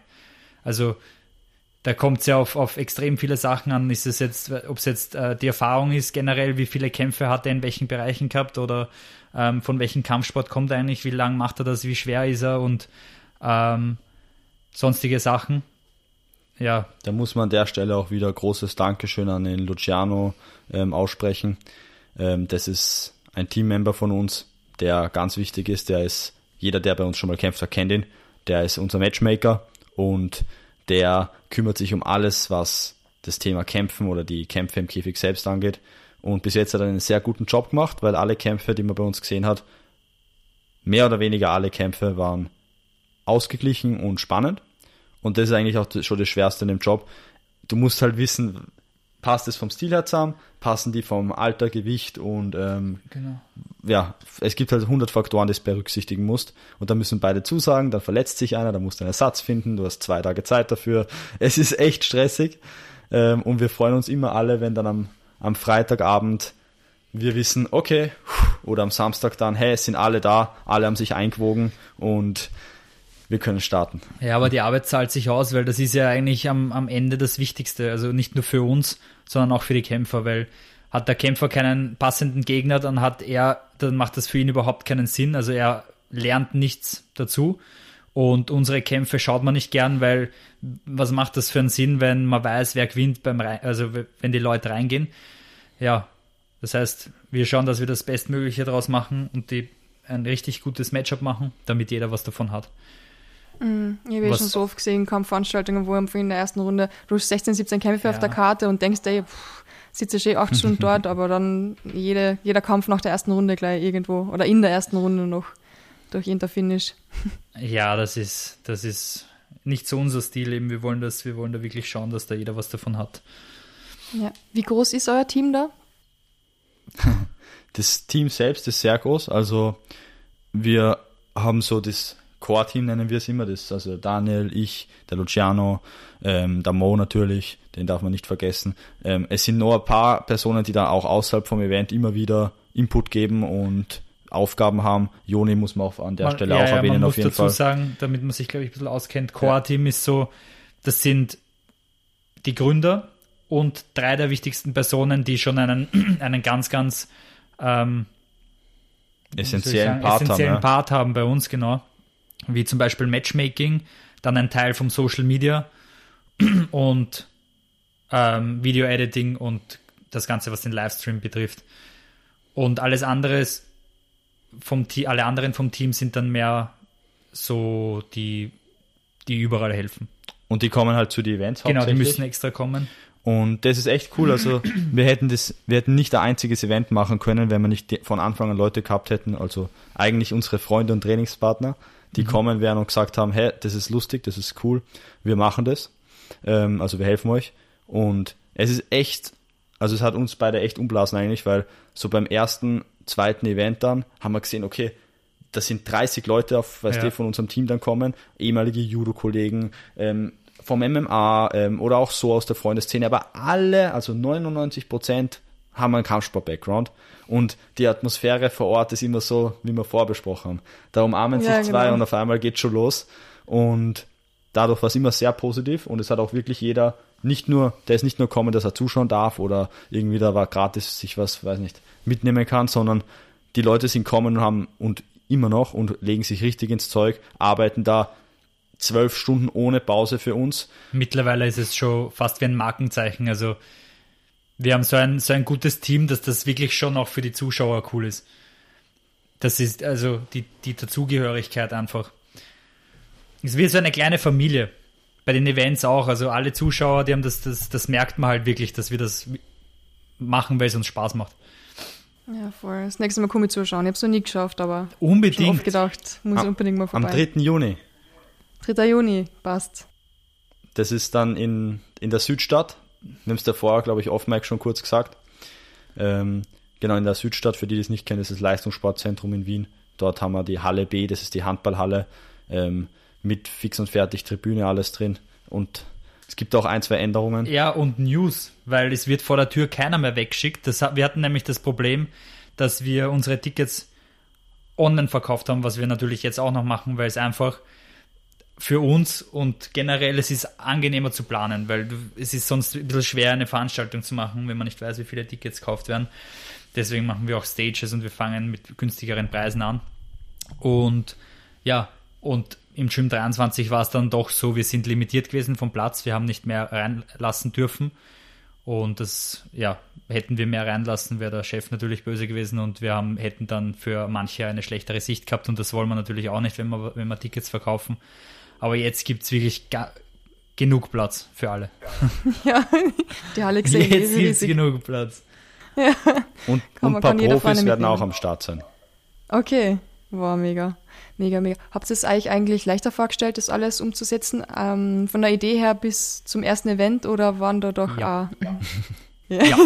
Naja, also wir haben eigentlich nicht wirklich nachgedacht. Na, wir ich. haben, genau, wir haben Glück gehabt, dass in das, dass s- generell Menschen sind, die nicht nachdenken, wenn, wenn wir was machen wollen, dann wollen wir es machen und wir fangen an, das zu machen und dann waren wir drinnen und dann haben wir gemerkt, okay, ein Problem nach dem anderen. Und man wächst halt so rein, aber in Wirklichkeit ja. Also wer von außen glaubt, er macht das heute und macht es besser, dann wünsche ich sehr viel Spaß, weil es ist brutal mühsam. Und wenn er es besser macht, dann bin ich sehr stolz. Und ja, es es, ist, es ist schon manchmal anstrengend. Das glaube ich. Stimmt. War es eigentlich am schwierigsten, Sponsoren zu finden? Sorry. Ja, Nein, nein, passt schon. Interessant, die Frage hat uns nämlich schon mal wer gefragt. Ähm, und es stimmt ja. Es, es ist sehr schwer, Sponsoren zu finden, wenn wir jetzt quasi da. Deswegen haben wir auch von Anfang an gesagt, wir wollen eigentlich keine Sponsoren, genau. sondern wir wollen Werbepartner, weil bei uns ist so, also ein Sponsor ist ja einer, so versteht man es zumindest in der Umgangssprache, der gibt dir halt ein paar Hunderter, paar Tausender und dann haust du halt dein Logo rauf und das ist eh ganz nett, genau.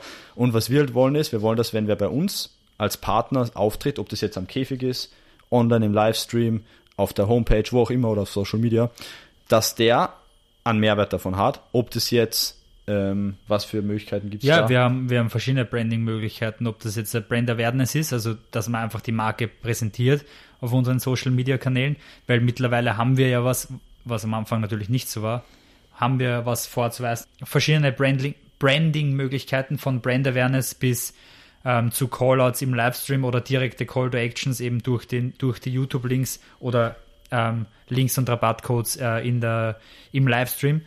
Und wir haben ja mittlerweile was vorzuweisen, was am Anfang nicht so war, weil ja, wenn man startet, woher soll man die Zahlen haben? Wir haben mittlerweile im ersten Jahr von Shoutout äh, über 40.000 Homepage-Visitors gehabt, was relativ viel ist fürs erste Jahr der Gründung. Ähm, über 5 Millionen ähm, erreichte Personen auf allen Social Media Kanälen. Und man sieht jetzt schon, ich habe das, wir sind jetzt äh, seit ein, zwei Monaten auf LinkedIn aktiv, eben aus dem Grund, dass damit wir ähm, den Marken den Mehrwert zeigen können, den, den sie mit uns haben als, als Brandpartner. Und da gibt es natürlich auch verschiedene Pakete, aber da sieht man dann auch schön eine Statistik, die ich gepostet habe, wie wirklich so der exponentielle Anstieg jetzt langsam beginnt. Und ja, das ist ja auch das Ziel, äh, wenn man es jetzt zum Beispiel mit Phantom, wenn man das, das Beispiel Phantom bringt. Also die Fightware, die da präsentiert wird, man sieht, das hat Qualität und so soll es auch sein. Also und ich glaube, es gibt wenig Leute, die ähm, Shoutout nicht mit Phantom in Verbindung bringen mittlerweile, weil man es einfach sieht. Schaut halt gut aus.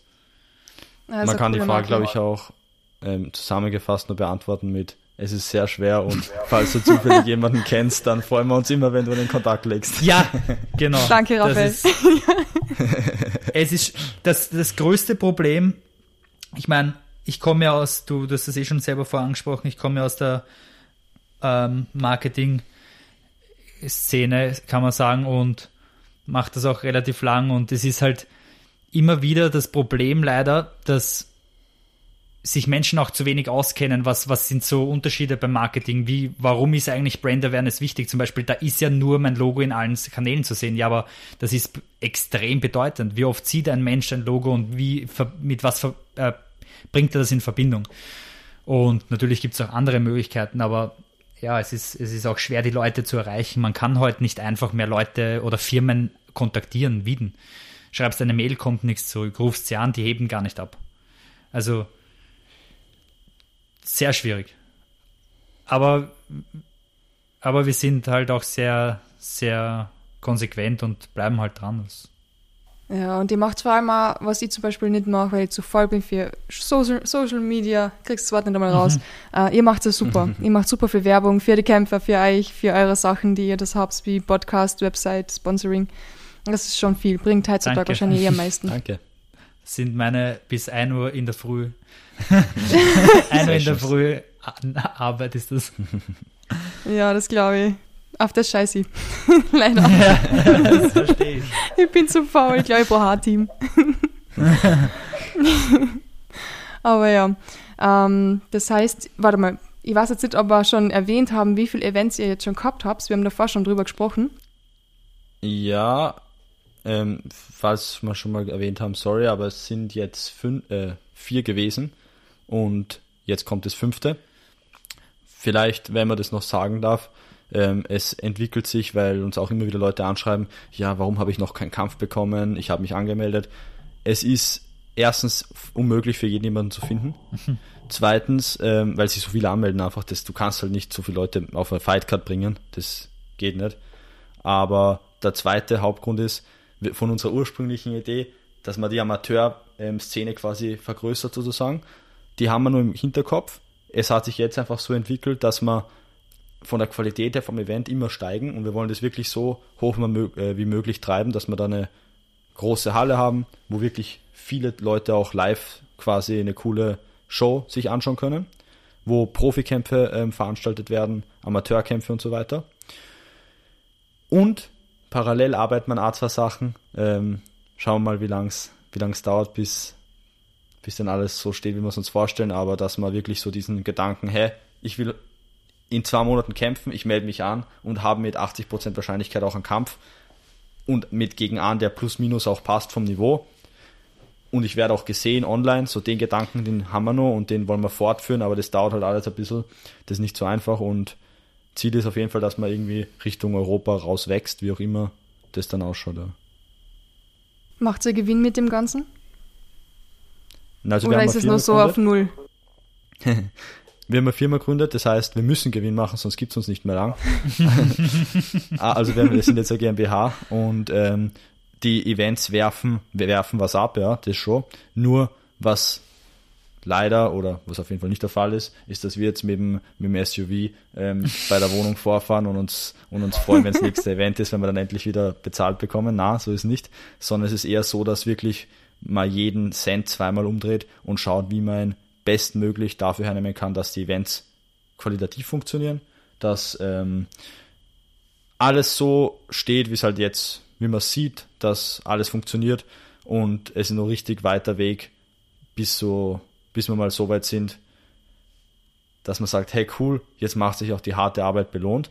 Mhm. Das ist natürlich das Ziel, ganz klar, weil sonst Brauchst muss man es ja nicht machen. Genau, sonst muss keine Firma machen. Na, aber es ist ein langer also Weg. Machen wir einen Verein und ja. ja. Aber habt ihr schon die Möglichkeit, dass ihr die Kämpfer irgendwie bezahlt oder gut bezahlen könnt oder überhaupt, dass die etwas kriegen, außer an Leberkassemmel oder so? naja, im, im Amateurbereich ist es ja generell so, dass, dass Amateurkämpfer kein Geld verdienen. Ganz im Gegenteil, bei uns müssen sie ja auch äh, Anmelde, äh, äh, sie zahlen ja auch Anmeldegebühr von 63 Euro, weil wir im Gegenzug auch sehr viel bieten. Also sie bekommen ja die Fightware, die, die ja, die Fightware können sie behalten zum Beispiel. Ähm, die, die, hat einen die, Wert von 85 genau, Euro. Die verkauft, die wird ja auch wow. im Phantom Shop verkauft. Ähm, die, die Videos und einfach die Reichweite und das ganze Social Media Marketing hat ja auch einen Wert. Und ansonsten, wir haben auch für die Amateure, wobei es das, wobei das ja auch nicht normal ist, wir haben äh, Bonis. Der erste Bonus ist der Submission of the Day Bonus. Der ist jetzt nicht hoch, aber ist natürlich am Anfang 100 Euro zu verdienen, ist nicht schlecht. Dasselbe mit ähm, Performance. Performance. of the Day Bonus und den Knockout Bonus. Und der Knockout Bonus der steigert sich immer. Also so, solange es keinen Knockout gibt, erhöht sich der um 300 Euro. Bei dem Event zum Beispiel wäre er 900 Euro mhm. gewesen. Wir haben aber jetzt gesagt, okay, das ist jetzt ähm, auf 1000, weil ja, jetzt ist so der Next Step und das wollen wir auf eine gerade Zahl bringen. Deshalb ist es bei 1000 mhm. Euro. Ähm, cool. Aber die, ja, genau. Du jetzt wahrscheinlich auf das Thema Profisportler. Genau. ja, unser Gedanke ist, wie der Daniel schon gesagt hat, Amateure, die müssen sich einen Namen aufbauen und wie es bei uns im Judo der Fall ist, von dem Mindset kommen wir auch, du musst dafür kämpfen und das heißt auch, du musst, du musst das bezahlen, ganz klar, weil wie sollen wir Events machen sonst? Ähm, wenn du einen Verein hast, der das gut organisiert und der Verein übernimmt das, perfekt, sehr gut. Wenn du es alleine zahlen musst, dann musst du das selber auftreiben. Ähm, du hast die Chance, das wieder zurückbekommen über Boni und so weiter. Aber wenn du Profi wirst, und ab dem Profi ist ja, die Definition von Profi ist ja, ich verdiene damit meinen Lebensunterhalt, ähm, ab dem Moment zahlen wir natürlich die Kämpfer. Und da ist für uns auch schwierig, wenn wir es das erste Mal machen, wie ist so die Balance zwischen, wir wollen ihnen natürlich auf der einen Seite so viel wie möglich zahlen, weil wir wollen, dass sie, dass ihnen gut geht bei uns in der Organisation, dass sie gut verdienen, dass eine gute Atmosphäre ist. Gleichzeitig wollen wir ihnen auch so wenig wie möglich zahlen, weil wir wollen, dass wir so lang wie möglich existieren und wenn man sich die UFC anschaut, das hat einen ganz guten Grund, warum der Dana White die Leute nicht überbezahlt. Deswegen gibt es noch. Und man muss die Balance finden. Deswegen schauen wir, dass wir zu einem System fahren. Das ist gerade so ein bisschen in der Planung, dass die Profikämpfer natürlich eine Gage bekommen fix, gleichzeitig aber auch einfach die Möglichkeit haben, sich bei uns zu beweisen, wie viele Leute bringe ich ins Event rein, wie viele Leute bringe ich in Livestream rein, wie viele Pay-per-Views verkaufe ich, wie es eine UFC macht mit einem McGregor. Der Grund, warum der so extrem reich worden ist, auch durch MMA, ist, weil er halt einfach viel verkauft. Und wenn du denkst, also wer auch immer das hört, dass er guter Profikämpfer ist und uns viele Leute im Pay-Per-View holt, dann kann er bei uns echt gut verdienen. ja, es, ist halt, es muss halt immer geben und nehmen sein, das sagst du immer, Daniel, gell? Mhm. Deswegen haben wir den Weg gewählt jetzt. Ja, es dauert sicher lang, bis man sich da was aufbaut. Ich meine, das passiert nicht über Nacht. Und bis da mal wirklich die Profis kommen Ja. und man so viel Geld verdient, um wirklich große Hallen zu füllen, ist, dauert halt. Mhm. Ja. Aber So ihr macht es. auch schon recht cool mit diese, mit diese Videos. Die, die auch schon wie Embedded-Videos, habe ich auch ein paar gesehen. Ähm, Inside Series, oh cool. Genau. Ja, das ist schon lässig, ja. Macht Danke, sie das das noch weiterhin uns. oder? Ja, voll. Ja, Inside Series, danke dir. Ja, das muss auf jeden Fall weiterhin äh, weitergeführt Vor jedem werden. Event. Das macht's aus, einfach die, die Geschichte hinter der Person, die kämpft. Das ist, finde ich, extrem wichtig. Man kann natürlich dann nicht, man kann natürlich dann nicht alle filmen. Wir picken uns dann ähm, Personen raus, die vielleicht irgendwie interessant für uns, für uns sind oder wo wir glauben, ja, die könnten am interessantesten sein. Oder das Matchup generell. Ja.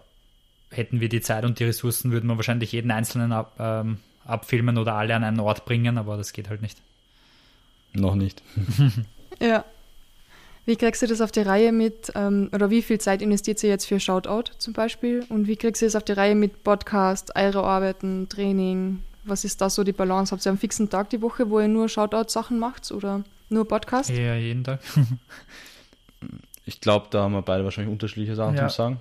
Sag mal. Ähm, also einerseits bei mir ist zumindest so, ich komme auch jetzt nur drauf auf viele Sachen jeden Tag, äh, wie man sich vielleicht besser legen kann, besser einteilen kann und so, dass es halt effizient auch ist. Aber am Ende vom Tag, egal wie effizient du es machst, es bleibt halt ein gewisses Maß an Arbeit, das du irgendwann unterbringen musst.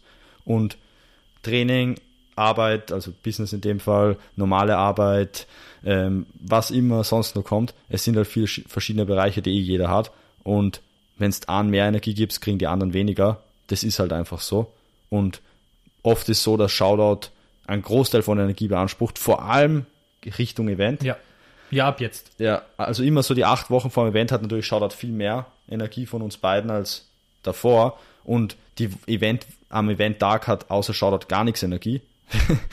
ähm, Ja, also es ist immer so eine ja, Frage von wann. Und an einem normalen Tag wahrscheinlich im Schnitt sind es, es ist wirklich schwer zu sagen, phasenweise. Manchmal ist eine halbe, dreiviertel Stunde nur die Sachen checken, die wirklich wichtig sind, haben wir die Mails beantwortet, ähm, vielleicht ein kurzes Meeting telefonisch und an einem anderen Tag hat der Daniel vorher schon gesagt, das, oder? Da sitzt zehn Stunden da und st- machst eine Strategie oder machst ein Design. Pff, Ja, gerade im Social Media Bereich äh, ist dann laufend halt irgendwas zu machen.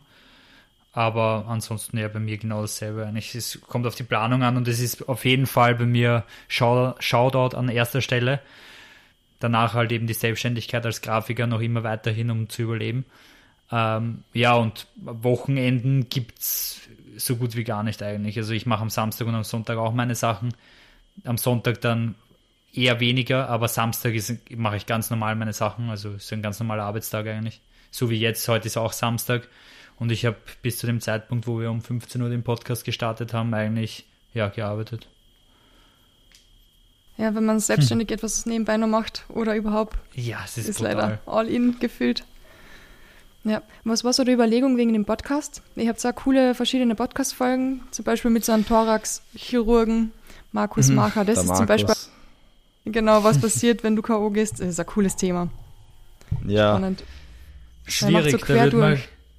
Da würd man gern beide mehr machen, aber wie gesagt, irgendwann ist es zeitlich, vor allem Podcast, das ist ja auch nicht, was man so, ja, das mache ich jetzt zwischendurch, jetzt ist man gerade als Grafiker zum Beispiel, wird bei, bei dir wahrscheinlich nicht anders sein, aber bei mir ist es, glaube ich, speziell so, du Ja. bist gerade in deiner Zone drinnen, in deinem Workflow und du kannst dich da nicht einfach rausreißen und bist mit deinem Gehirn dann noch bei der Arbeit und dann musst du über Sachen reden, die mit dem gar nichts zu tun haben und das geht als, also bei mir in der Arbeit geht das sehr schwer. Jetzt müssen wir uns, da- das haben wir eh gestern erst besprochen, uns da einen Termin suchen, wo wir sagen, okay, wir, früher haben wir das am Sonntag gemacht, jeden Sonntag. Da haben wir ein bis zwei Episoden einfach gemacht. So ist es, ist es gescheit, da darfst du nichts anderes machen. Ja, und wir wollen auch wieder unbedingt neue Gäste zu uns bringen, weil es ist immer cool, neue Leute kennenlernen, ähm, verschiedene Kämpfer auch von MMA und so weiter und so fort. Wir haben als nächstes, glaube ich, den Kisic bei uns sitzen haben, den Marco.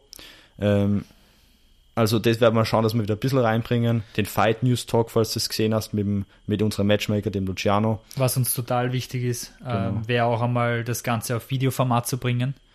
das sind alles so Steps, die am Anfang in der eigenen Wohnung halt ein bisschen problematisch sind. Wir wollen das gleich aufgebaut haben, im Hintergrund unser Logo, also dass es auch wirklich äh, nach was gleich schaut und ja, diese, wir haben so viel vor und können nicht alles auf einmal umsetzen. Leider. Das stimmt, ich weiß. Zu viele Ideen. Hey, aber was ich unbedingt mal fragen wollte. Ganz am Anfang habt ihr Erfolge gemacht mit Leo, Leo Unok. Ja, Ja, Und ich weiß nicht mehr, erstens mal, ich habe es so lustig gefunden, dass er immer gesagt hat, äh, Shoutout Fight Leech, glaube ich, hat er immer gesagt. Fight Leech. stimmt, ja. ich kann mich noch Das war erinnern. so ja. schlimm. Das werde ich nie vergessen. Und? Seid ihr oder ist er dort in Unterhose dort gesessen beim Interview? Ich, Wir weil, beide. ja, es war lustig. Die Geschichte war so, dass ich habe einen Nerf, das war bei einer Homeparty und ich habe einen Nerf gehabt, äh, Nerfgun in der Hand gehabt und gesagt, Ah, wenn, nein, der Zippo hat, glaube ich, gesagt, wenn ich jetzt treffe, dann musst du in Unterhose. Ich habe eine Ähm, Dose abgeschossen quasi. Genau, wenn ich jetzt die Dose treffe, musst du in Unterhose den nächsten Podcast machen. Und ich habe gesagt, ja, okay, Boah. go. Und er hat halt getroffen und dann habe ich gesagt, okay, dann machen wir das aber jetzt umgekehrt genauso. Und dann sind wir halt beide in der Unterhosen dort gesessen. okay. Ah, deshalb war's. Okay, und der Leo hat nichts davon gewusst, oder? Na, der hat nichts gewusst. Na, Ja. Wahnsinn. Er ist ja auch ein lustiger, lustiger Vogel, von dem her. Der hat sich wahrscheinlich gar nichts gedacht. Ich weiß nicht mit Markus, ob was sich der gedacht hätte als Thorax-Chirurg, wenn wir da in Unterhosen da gesessen wären. Ist auch ein lustiger Typ, aber da wäre es vielleicht dann doch eine Spur zu unseriös kommen. Der Markus. Wobei der Markus versteht das wohl auch. Ja, Der hätte wahrscheinlich auch die Hose aus, einfach ausgezogen und wäre da gesessen. Wer weiß. Ja, aber Ja. witzig, wir sollten wieder anfangen zu wetten. Ja. ja, dich und den, den Haas Markus müssen wir auch mal wieder besuchen im Hero. Da waren wir auch schon länger nicht mehr. ja. Gib's Bescheid, wenn es dort seid, dann komm ich auch vorbei. Dann können wir Bowl essen. Ja, Und ein bisschen ja, sehr gut. Ah, gibt's mittlerweile schon. Schon Ja, schon ähm, seit Essen. zwei Monaten. Also ich schwöre, meine Brieftasche ist sehr, sehr dünn geworden seitdem. Ich Was- koche nichts was- mehr. Was gibt's da für Bowls? Super gute, ähm, entweder mit Feta oder mit ähm, Chicken oder mit Rindfleisch oder mit Tofu. Ja, was du magst. Cool, ich habe da gar keine Küche gesehen. Ja, doch, doch, das Bistro ist wirklich dort dahinter eine richtig große, schöne Küche. Manchmal Okay, machen es. Lasagne, so wenn wir UFC schauen am Abend. Cool. Also es gibt echt alles Mögliche. Großes Sehr Zuhause dort. ist echt schön, ja. Müsst vorbeikommen, Ja. hey. Markus muss mal abheben. Der Der ist auch schwer. Ja. erreichbar, ist uns noch einen Termin vorbei. schuldig auch, gell? Oder? Soweit ich weiß. Kann sein, weiß nicht. Markus, ist? Ruf zurück. Ja. Super, ich glaube, wir haben alles. Wollt ihr noch irgendetwas reinbringen? Haben wir alles abgedeckt? Gibt es irgendwas noch Wichtiges, das ihr erzählen wollt? Ja, also danke nochmals für die Einladung auf jeden Fall. Und wir freuen uns auf jeden Fall, wenn du und genauso jeder, der das hört, ähm, am 3. Juni live in der Contender Series 5 slash Pro Series 1 so, dabei ist. Ähm, und natürlich auch, falls wer nicht kann, haben wir wieder einen Livestream auf unserer Homepage shoutout-fightleague.at com oder wie auch immer. Und dort kann man sich das Ganze anschauen. Wie genau das dann abläuft, posten wir alles über unsere Social Media. Genau, auch zum Thema Anfahrt und ja, dieses Ganze, ähm, wann es startet und so, dass einfach auf Social Media dranbleiben. Wir machen da eher ein Video draus, damit das einfacher ist, dass sich alle auskennen, wo es ist, wie es, wie man hinkommt. Und es gibt auf jeden Fall extrem viele Parkplätze, falls jemand mit dem Auto kommen will. Ja, unterstützt uns, weil es wird ein nächster Step. Es wird ein richtig geiler Step. Es wird auch für die Zuschauer nochmal interessanter, viel spannender. Und ja, danke nochmal für die Einladung in, in deinen Podcast. War, war cool. Das, sonst habe ich eigentlich nichts, was ich noch anfügen möchte. Alles Gute dir auch weiterhin mit dem Podcast und mit allem anderen. Dankeschön. Wer kommt bei dir als nächstes? Äh, ich weiß es noch gar nicht. Ich habe überlegt, vielleicht hat Joey Tiger Bachler. Ähm, Okay. Das ist einer, eine ganz andere Generation, einer der ersten richtig guten Boxer in Österreich. Ich weiß gar Hm. nicht, ob er jetzt schon über 70 ist oder so. Ist selber noch Boxtrainer. Richtig cool. In Klagenfurt. Und nachdem ich daheim bin, versucht er immer jemanden aus Kärnten zu finden. Okay. Und äh, Macht Sinn. ja, Joey. sicher. Joey Bachler Und wer hat heute abgesagt? Wer kriegt heute einen Shoutout von mir? Das sage ich, das, das sage ich nicht, sonst kriege ich auch eine Schlägerei. das darf ich nicht verraten. Nein. Ist cool. Nein, es ist der Marco Fidanzia, hat es verschoben. Okay. Kenne ich nicht. Wer ist das? Äh, richtig guter Thai-Boxer, Muay Thai-Kämpfer. Hat mit Fadi Mercer damals immer trainiert, äh, Kämpfe gemacht und ist im Hero jetzt auch, wie sagt man da, Thai-Box-Trainer und Okay. war wirklich eine Legende. Also ganz ein großer, guter Ja, ich Kämpfer. bin nicht so aus der Thai-Box-Szene. Kennst du ihn? Vom Namen her ähm, kenne ich, aber nicht persönlich oder irgend sowas. Ja, Marco Fidanzia, der ist wirklich unglaublich, ja. Und da wollte ich immer schon mal die Lebensgeschichte hören. Und jetzt haben wir es, glaube ich, schon seit drei Wochen verschoben und dieses Mal leider ist sich auch wieder nicht ausgegangen. Ja, das, das kennen wir. Das ist nicht so einfach. Jeder hat, jeder hat so viel zu tun. Das ist. Ja, Ja. es, ist, es ist schlimm. Termine sind generell schwer heutzutage. Das ist auch bei Veranstaltungen so. Relativ. Die, die Leute planen nicht mehr so voraus. Da hast recht, ja. Man will ja irgendwie spontan bleiben und sich alles offen lassen, gefühlt. Ja, sicher. Gerade nach Lust und Laune, habe ich das Gefühl, aber ja. Super. Hat Spaß gemacht. Vielen, vielen Dank. Silvana, wir danke sehen uns, dir. wir hören uns. So ist ja, es. Bis bald. bis bald. Danke dir. Danke, ciao. Ciao, Servus.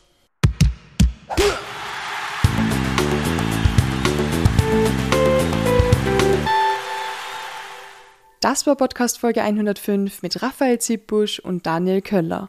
Alle Informationen zu den zwei Sportlern oder der Shoutout Fight League findet ihr natürlich im Internet, zum Beispiel unter shoutout-fightleague.com. Wer noch Fragen hat, kann sich auch sehr gerne bei mir melden. An alle, die es feiern, wünsche ich schon mal frohe Ostern. Danke, dass ihr wieder mit dabei wart bei der heutigen Podcast-Folge. Habt einen tollen Start in die Woche, bleibt gesund, sportlich und weiterhin unschlagbar ehrlich.